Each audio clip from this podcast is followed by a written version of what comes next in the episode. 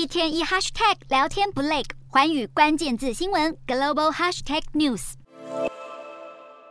美国总统拜登在十九号宣布战略储备油的最后一批释出行动，完成从三月开始的原油释出计划。面对乌俄战争效应跟 OPEC Plus 减产的举动，拜登政府持续以释出储油的行动，企图压低油价。然而，拜登的最新言论没能安抚市场，国际油价在十九号再度上扬。西德州中级原油十一月交割价上扬二点七三美元，来到每桶八十五点五五美元。布兰特原油十二月的交割价上涨二点三八美元，达到每桶九十二点四一美元。此前，美国汽油平均价格曾经一度飙破每加仑五美元，引发民怨四起。虽然油价后来平稳下来，但其中选举近在眼前，居高不下的物价依然可能导致拜登的民主党在选举中被主打经济的共和党击溃。共和党批评拜登释出除油是出于政治动机来冲刺选情，但拜登不以为然的否认，因为释油行动已经持续了好几个月。拜登呼吁国内石油增产，因为官方数据显示，美国当前的原油油和汽油供应量下滑，政府打算在油价跌到六十七到七十二美元左右时回补原油储备。拜登表示，如果有必要，他愿意授权在这波行动结束后继续出售更多石油储备。